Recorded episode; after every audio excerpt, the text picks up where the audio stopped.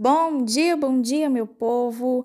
Hoje vamos estar aqui com mais um podcast. Vamos estar falando sobre um assunto muito importante nos dias de hoje, que é a poluição e a contaminação do solo. Isso mesmo. E para dar início, né, neste conteúdo aí, a gente vai estar explicando um pouquinho. É, meu nome é Ana Vitória e eu vou estar explicando um pouquinho do que é o solo. O solo é a camada de material orgânico, né?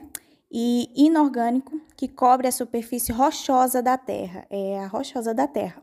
A porção orgânica, derivada da decomposição de animais e plantas, concentra-se na parte superior do solo.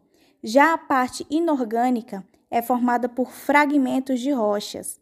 A água e o ar também estão presentes no solo e suas concentrações variam de acordo com a ocorrência de chuvas. Continuando, agora minha amiga Lara vai explicar para vocês um pouquinho do que é a poluição do solo.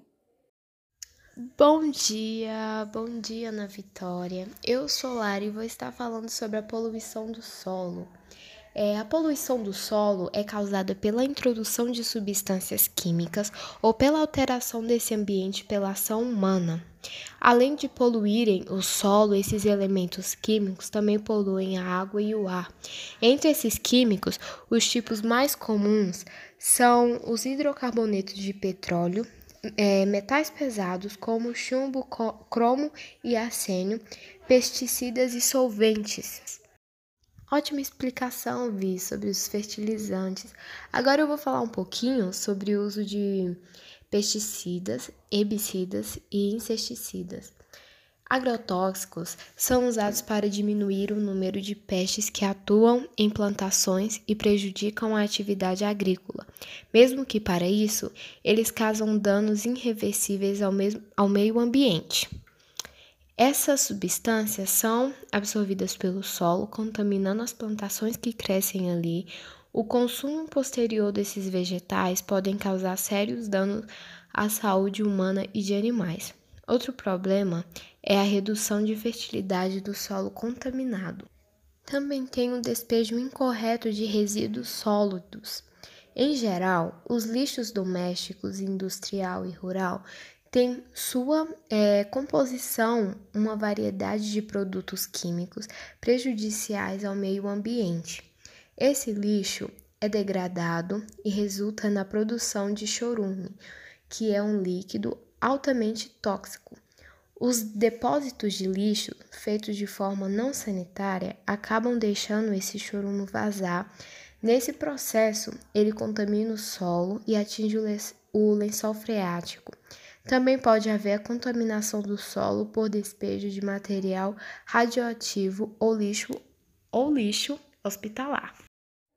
É, gente, e o mais chocante vem por aí. Vocês sabiam que o desmatamento também é uma consequência da poluição do solo? É, existem diversos danos causados pela poluição do solo. A contaminação dos alimentos é um deles e pode gerar, consequentemente, problemas de saúde. A contaminação acontece porque as substâncias são absorvidas pelas plantas, quando sua forma química no solo se assemelha a um nutriente que a planta necessita.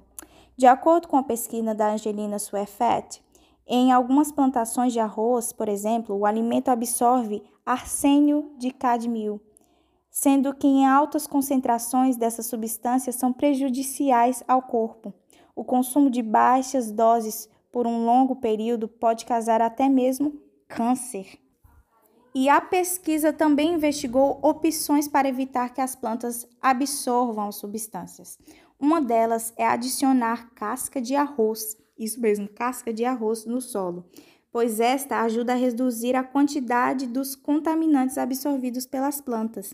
Isso acontece porque a casca de arroz é rica em silicício, um nutriente importante para a planta e com forma química semelhante ao arsênio. Essa semelhança funciona como uma espécie de distração para a planta não absorver o contaminante. Além da contaminação dos alimentos, outras consequências da poluição são água poluída lançada pelas indústrias, vazamento de petróleo, chuva ácida, esgoto lançado em rios e no solo, perfuração errada do solo, cemitérios, infiltração de fo fossas sépticas. Isso mesmo, essa palavra é difícil. Infiltração de fossas sépticas, queimadas e mineração. Meu Deus, quanta coisa. Nossa, na Vitória realmente existe muitas coisas que poluem o solo e muitas delas a gente nem sabia que contaminavam. É, agora eu vou falar um pouco sobre as consequências, é, consequências da poluição do solo. Existem diversos danos causados pela poluição do solo, entre os principais são redução de fertilidade do solo, aumento de sua erodibilidade, perda de nutrientes, desequilíbrio ecológico, aumento da salinidade, redução de vegetação, problemas da saúde pública, liberação de gases poluentes, entupimento de encaneamentos, contaminação de alimentos e desertificação. Mas calma, calma, calma. Existem modos de evitar a poluição do solo. Algumas medidas podem ser adotadas para controlar e reduzir a poluição do solo.